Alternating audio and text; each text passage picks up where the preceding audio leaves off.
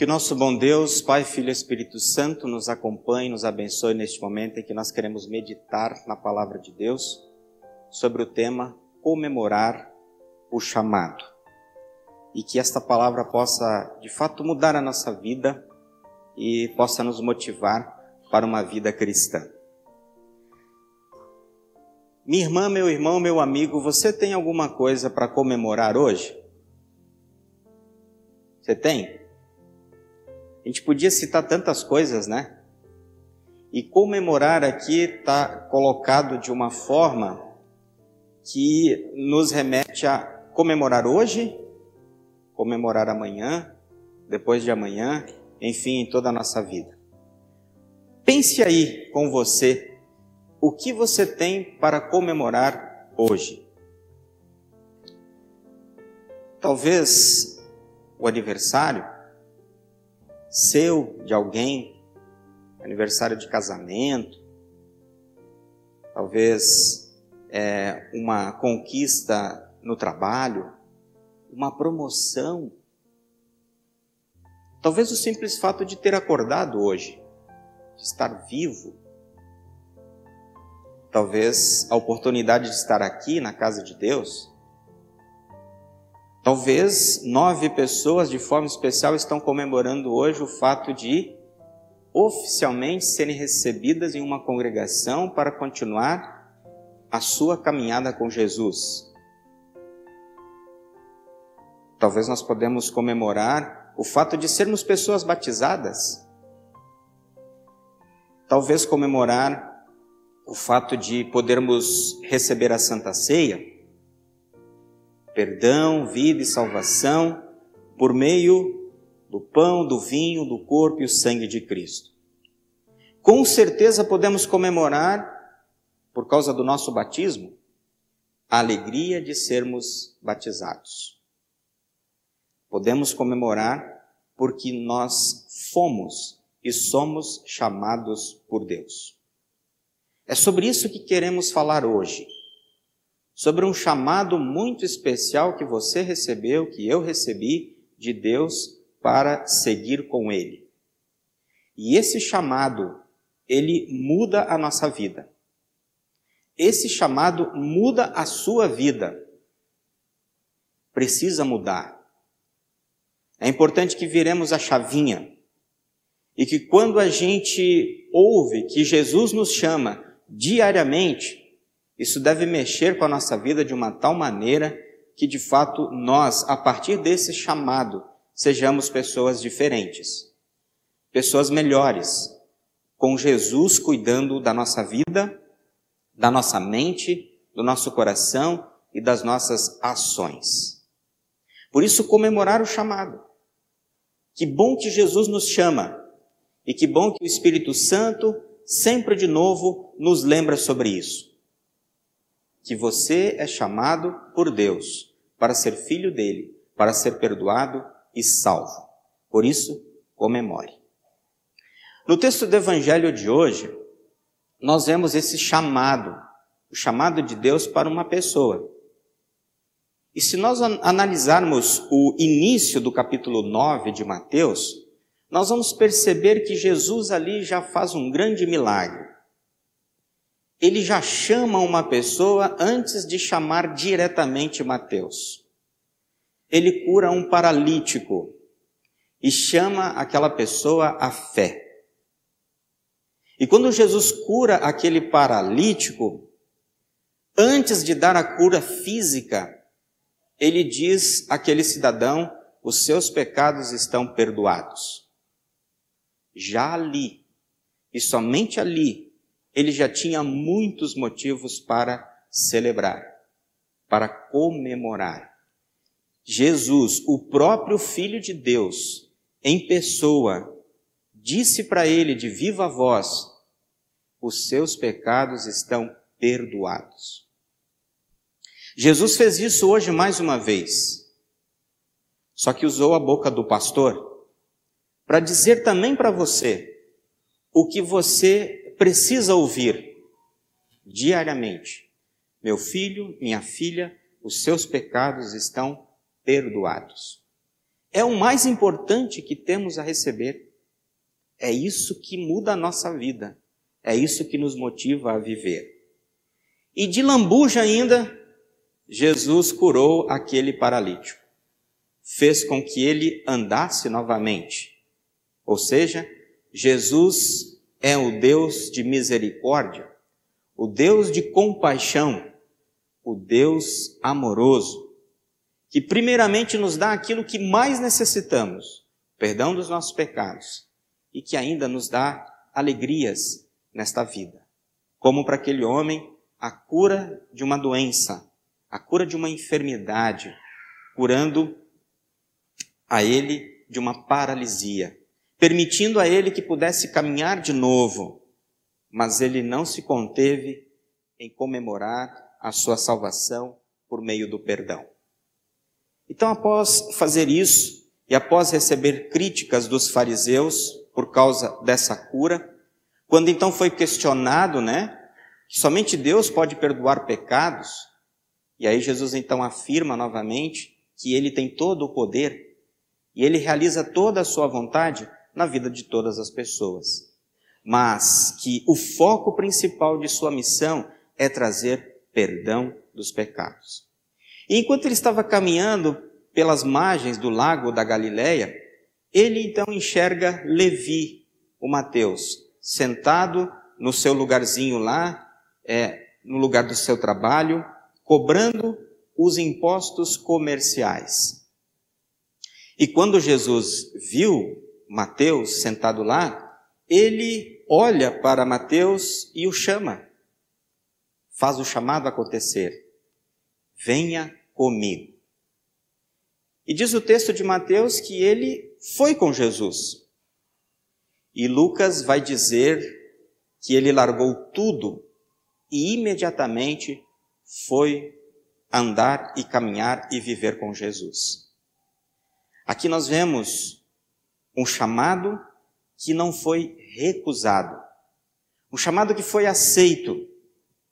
E aquela pessoa, Mateus, imediatamente se levanta e vai caminhar com Jesus. Os publicanos, naquele tempo, eles eram pessoas odiadas pelos judeus. Eles é, tiravam das pessoas um lucro indevido, cobravam impostos acima do valor para enriquecimento próprio. Eles extorquiam as viúvas, que tinham pouco dinheiro, que tinham uma situação financeira ruim, delicada, e extorquiam até o próprio governo, governo romano, aceitando subornos. Ou seja, era um povo que era odiado pelos judeus. Pessoas não gratas, pessoas totalmente desprezadas, mas que tinham assim uma condição financeira muito privilegiada. Se a gente olhar para o contexto dessa situação, a gente vai perceber essa pessoa não merecia receber esse convite de Jesus. Mateus deveria ficar lá, envolto aos seus pecados. E talvez Jesus nem, nem deveria se aproximar dele. Mas foi justamente dessa pessoa que Jesus se aproximou. E foi para essa pessoa que Jesus fez esse convite um convite para caminhar com ele. E Mateus, ao ouvir a voz de Jesus, aceita imediatamente aquele convite e vai caminhar com Jesus. Nós vemos aqui, nesse texto de Jesus, nessa ação de Jesus, uma ação muito amorosa que olha para a necessidade principal de Mateus, a necessidade de mudar de vida, a necessidade de ter um recomeço, a necessidade de ter perdão dos seus pecados e de ser ensinado que aquela vida não era a vida que agradava a Deus. Você também foi chamado de uma forma muito parecida com Mateus. Talvez você não fosse um cobrador de impostos, mas você também não merecia ser chamado por Deus. Nenhum de nós merecia. Todos nós estávamos envoltos em nossos pecados. E quando a gente olha para aquilo que poderíamos fazer, a prática da nossa vida, ninguém merecia. Mas por compaixão e misericórdia, Deus olhou por todos nós e nos chamou. Muitos já no batismo e outros tantos pela palavra. E ele disse: Eu vou limpar você, limpar você de todos os seus pecados. Eu vou perdoar você. E agora, quando ele nos chamou, e quando ele nos chama, ele diz também com esse chamado: levante-se, continue a caminhar, continue na caminhada, fortaleça sua fé, creia e viva na certeza do perdão e da salvação. O Mateus, com certeza, ele teve algumas perdas financeiras, mas o seu ganho espiritual não só para ele, mas também convidando e trazendo e chamando outras pessoas para conhecerem e viverem com Jesus, teve assim um ganho fenomenal. Algo extraordinário na vida de Mateus. E ele, com certeza, comemorou esse chamado tão importante. E diz o texto de Mateus que ele organizou um jantar para Jesus para os discípulos de Jesus e para os seus amigos. Mas quem eram os amigos de Mateus? Maioria publicanos e pecadores. E todos eles estavam lá naquele jantar junto com Jesus. Só que aquelas pessoas que estavam lá com Jesus, elas sabiam por que estavam lá elas foram avisadas por que estariam lá. E Jesus estava lá com o seu propósito, com a sua missão muito clara e definida, de mostrar àquelas pessoas os pecados delas e de anunciar para elas o perdão dos pecados. Jesus não estava lá aceitando aquela situação e passando a mão na cabeça de todos aqueles pecadores. Como é uma linguagem que nós usamos, Jesus não estava passando pano para aquelas pessoas, mas ele estava lá para mostrar para elas o quanto elas precisavam de Jesus, o quanto precisavam recomeçar e recomeçar de uma forma diferente e boa, diferente e boa com a presença de Jesus em suas vidas. Um jantar, um momento de comemoração para celebrar a presença de Jesus e o perdão dos pecados de todos. Eu não sei se vocês repararam, eu tentei montar aqui um jantar, ou uma mesa de jantar, com algumas cadeiras em volta do altar. Cada culto que nós fazemos é como um convite de Jesus para celebrar e comemorar uma festa do perdão. Porque aqui na presença de Jesus nós temos o batismo, que nos dá perdão. Aqui na presença de Jesus nós temos a palavra, que anuncia Jesus e seu perdão. E aqui, na festa e na ceia de Jesus, nós temos a Santa Ceia, que é pão e vinho, corpo e sangue de Cristo, para nos dar perdão e uma nova vida. E tem lugar. Temos lugares aqui para os quais Jesus convida você. Convida a todos os pecadores. Jesus não convida pessoas santas, porque elas não existem. O que existe são pecadores carentes de Jesus e Jesus está aqui para perdoar a cada um de nós. Você é convidado para tomar assento nesta mesa e festejar com Jesus o seu perdão e a sua vida. E é isso que muda o nosso viver. E é por isso que nós comemoramos esse chamado.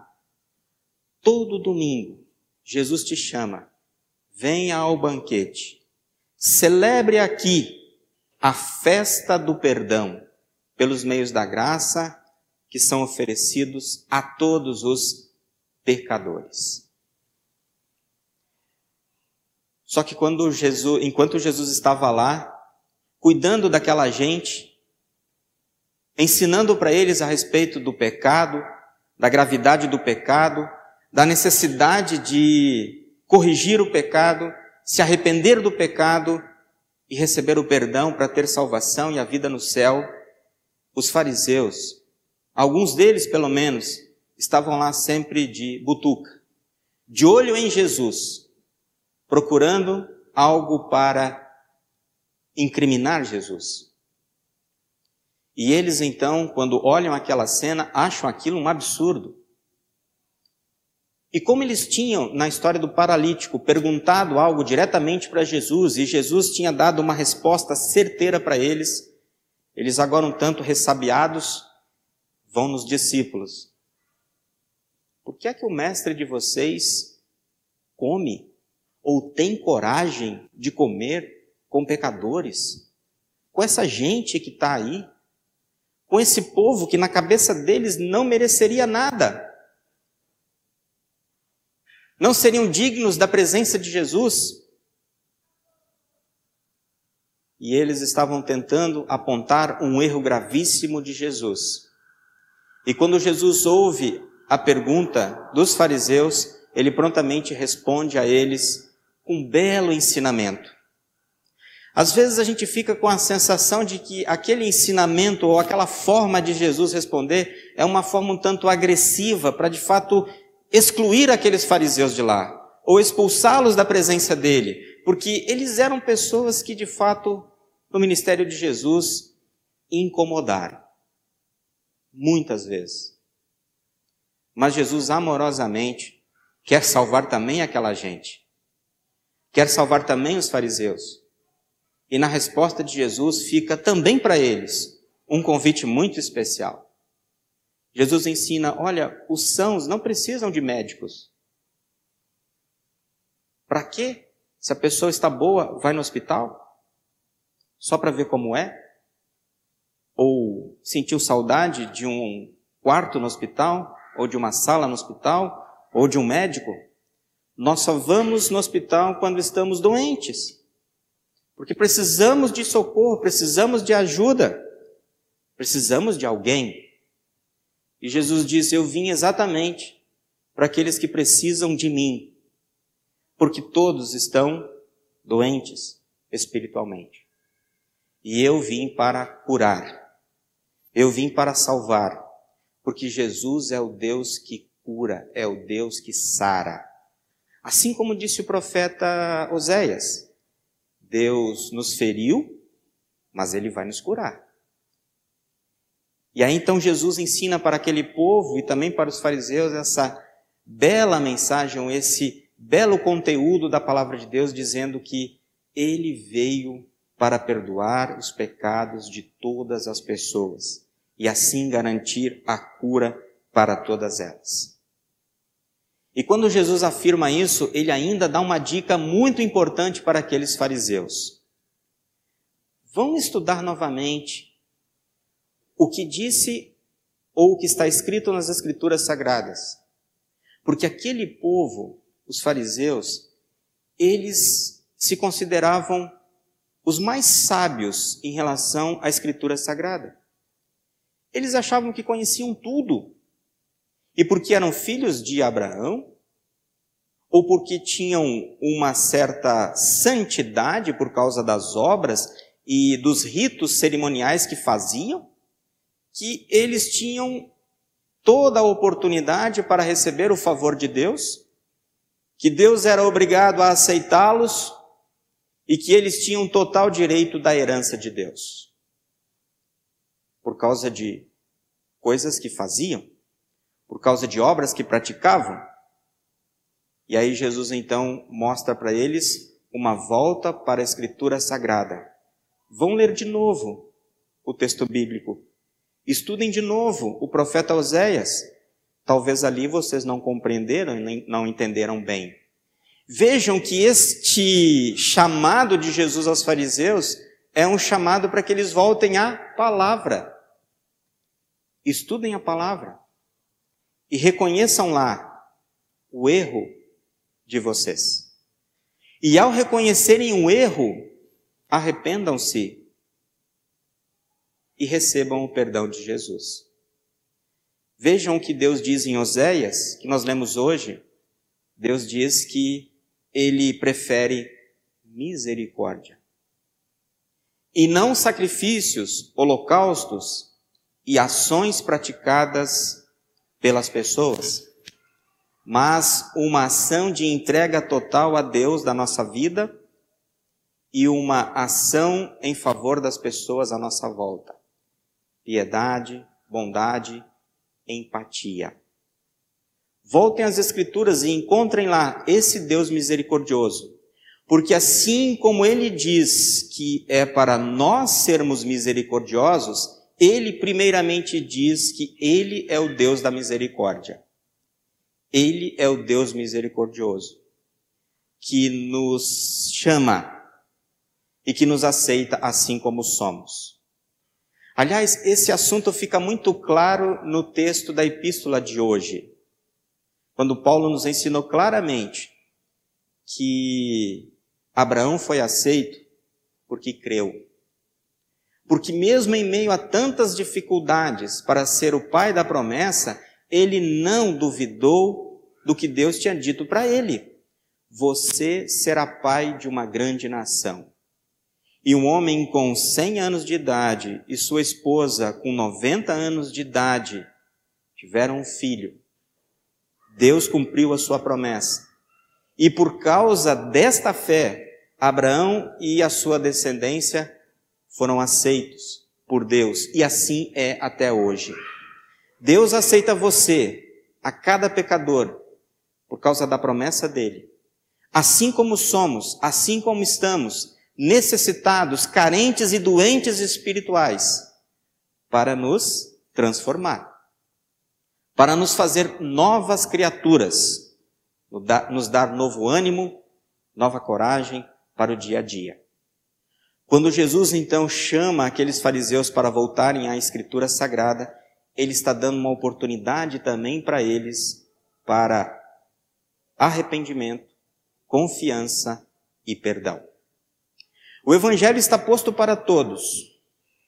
O Evangelho que chama a cada pecador ele deve ser ouvido por todas as pessoas. E ele tem o poder de curar a todos. O grande problema, que não é do evangelho, mas é um problema das pessoas, é que nem todos aceitam este evangelho. Nem todos creem neste evangelho, mas a oportunidade misericordiosa de Deus está na vida de cada um de nós. Esta oportunidade de ouvir o evangelho chegou também para nove pessoas aqui entre nós que tiveram uma caminhada com Jesus em algumas é, denominações religiosas diferentes da nossa, vieram até aqui e encontraram aqui também este evangelho puro de Jesus. E resolveram caminhar segundo as doutrinas desta igreja.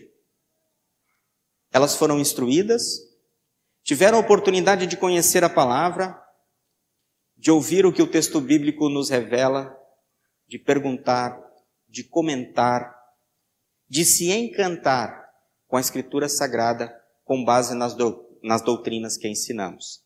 E essas pessoas estão aqui hoje para dizer: Eu creio.